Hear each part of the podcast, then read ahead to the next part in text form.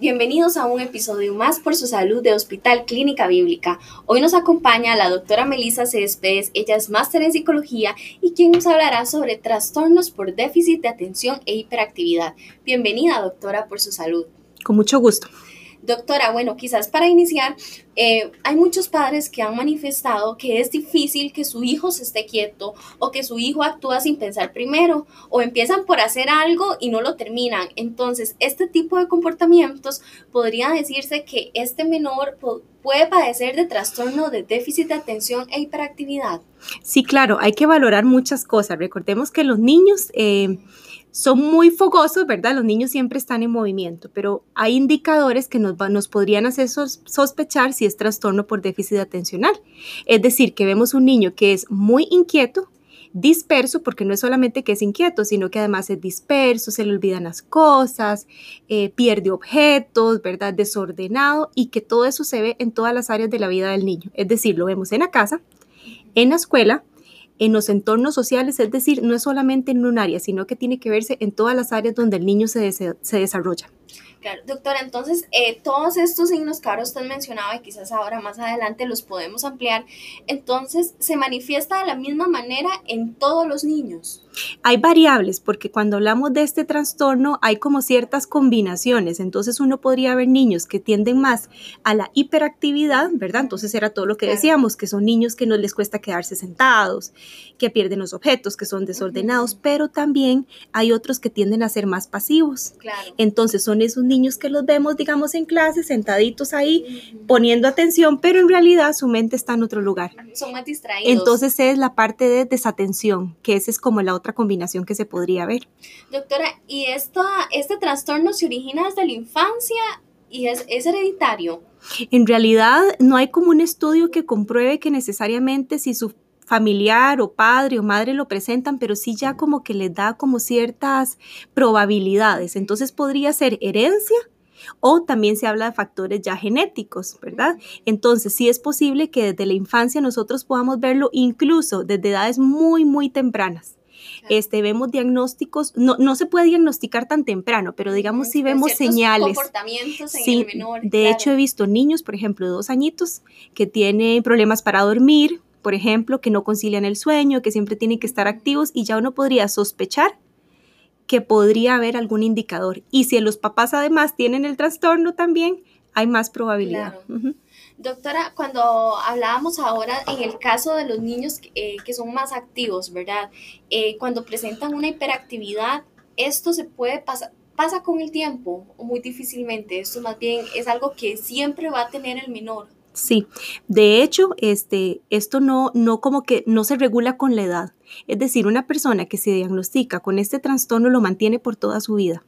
Lo que se va a hacer es que se va regulando y por eso es que requiere tratamiento. Es decir, si yo tuve trastorno por déficit de atención en mi infancia, voy a ser así adulto. Entonces son los adultos que uno ve muy inquietos también, este, desorganizados, ¿verdad? Que todo se les olvida, que todos los pendientes se les acumulan. Es decir, no es como que no hay una cura, sino que hay un tratamiento que permite que la persona sea más funcional. por eso el diagnóstico, ajá, por eso el diagnóstico temprano es importante, porque entonces vamos a ver que hay déficit atencional en la vida adulta que sencillamente nunca se diagnosticó en la infancia. Claro o no se controló, no se trabajó como Exactamente. Porque inclusive, doctora, bueno, una de las preguntas que realizan los papás es que si el castigo es una buena solución para controlar el comportamiento de estos niños, eso puede, o sea, ser tomado como una buena medida. Por ejemplo, el castigo depende cómo lo entendamos, ¿verdad? Porque el castigo físico nunca para ninguna situación con los niños, ¿verdad? Porque con violencia nunca va a ser una opción. Pero si hablamos de consecuencias, sí podría ser más funcional entendiendo que el castigo sea como una consecuencia, digamos, que si el niño tiene una rutina, tiene un orden, tiene una estructura, sabe cuáles son las reglas de la casa y el niño las incumple, que puede haber una consecuencia, que eso es variable para cada familia, no sé, que se acueste más temprano, que se le reduzca eh, el tiempo de televisión, en fin. Ahora con toda la tecnología creo que hay ah, muchas formas de limitarlos. Exactamente. Entonces eso sería una buena opción. Exacto. Doctora, entonces, ¿cuáles son las limitaciones que puede padecer un niño con este tipo de trastornos? Yo diría que las limitaciones no las tiene el niño, la tiene el sistema. ¿Por qué? Porque en realidad cuando el niño está en clases y es un niño, a ver, todos los niños tienen algún nivel de desatención y muchos adultos, ¿cierto? Entonces el niño eh, se pretende que esté en clase siempre sentado, calladito, eh, etcétera. Entonces en realidad el problema es del sistema que no sabe entender que todos aprendemos diferente, que realmente estos niños no es que tienen un nivel de discapacidad tampoco, simplemente son niños que necesitan un acompañamiento, necesitan muchas cosas desde la casa. Es decir, son niños que tienen que tener rutinas en la casa, horarios establecidos, saber cuáles son las reglas de la casa y que aprendan a autorregularse y conocerse. De hecho, con estos niños se trabaja mucho las autoinstrucciones, es decir, que el niño sepa qué hay que hacer en diferentes actividades. Entonces, sí hay que trabajar mucho con el niño en conocerse y sobre todo informar al sistema donde está el niño para que pueda haber mayor comprensión. Claro, doctora, otra de las consultas que ha surgido y que muchos padres se hacen es que si ellos son responsables de que su hijo padezcan de estos trastornos.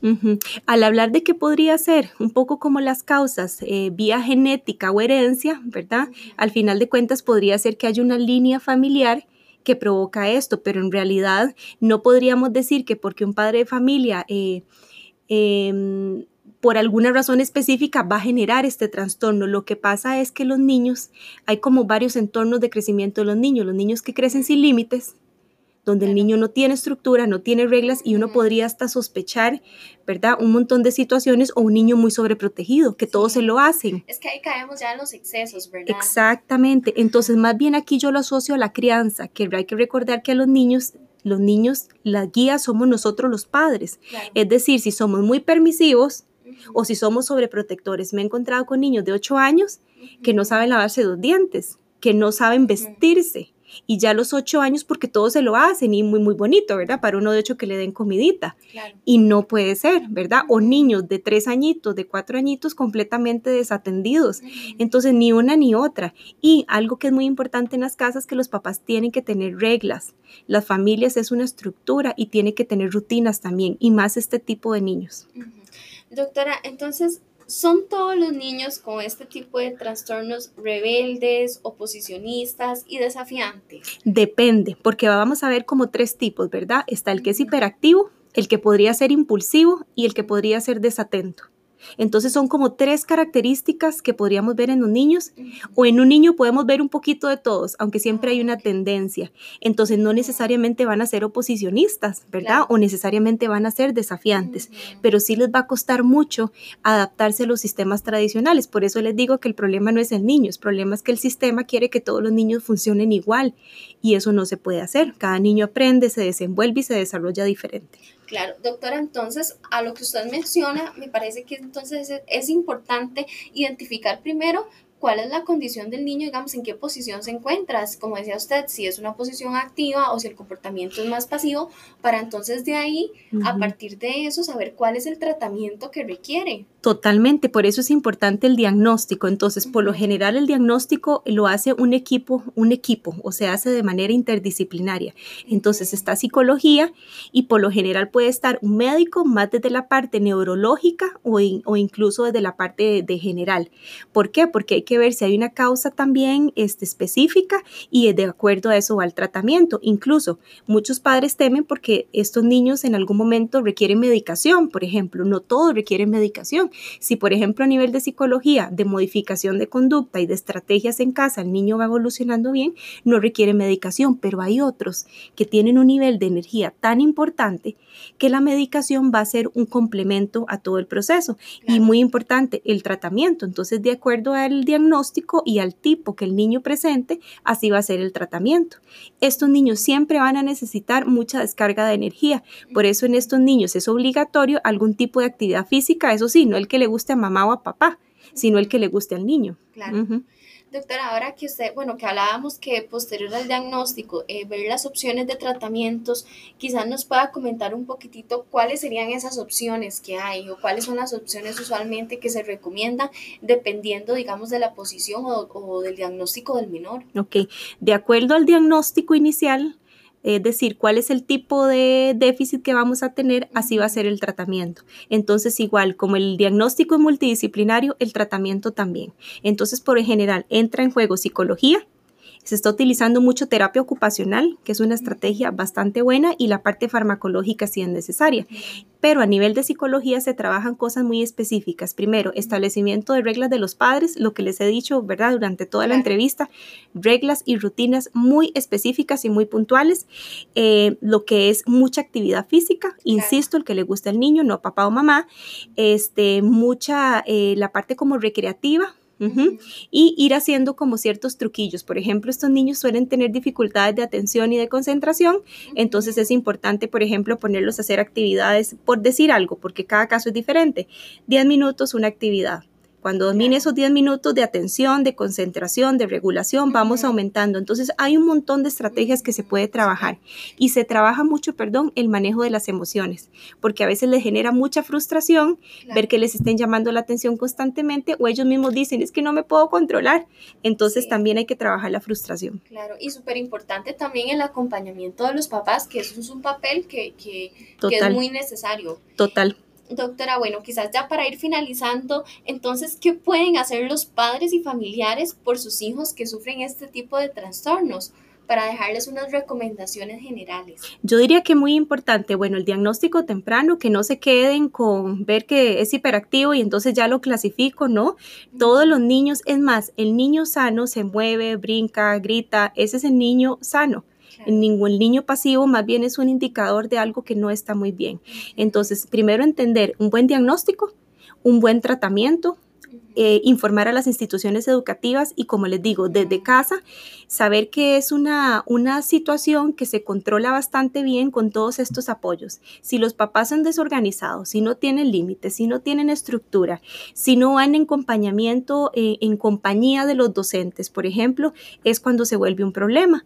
Porque también pueden haber situaciones combinadas, niños que tienen este problema, pero además tienen un trastorno ansioso o además, este, como les digo, sus niveles de tolerancia a la frustración están más susceptibles. Entonces, siempre es importante que el niño tenga de por rigor tratamiento, un buen diagnóstico y un buen equipo interdisciplinario y en casa rutinas, estructura, límites, mucha paciencia, mucho amor. Hay grupos de apoyos para papás porque realmente este, los papás saben de qué estoy hablando, es agotador, ¿verdad? en cierta manera, entonces también tener un grupo para descargar y desahogarse también es muy importante para los papás.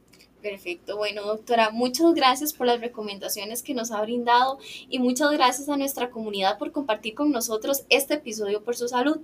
Los invitamos a escribirnos a podcast.clinicabiblica.com para que nos cuenten sobre qué otros temas les gustaría que habláramos. Gracias y nos escuchamos en el siguiente episodio.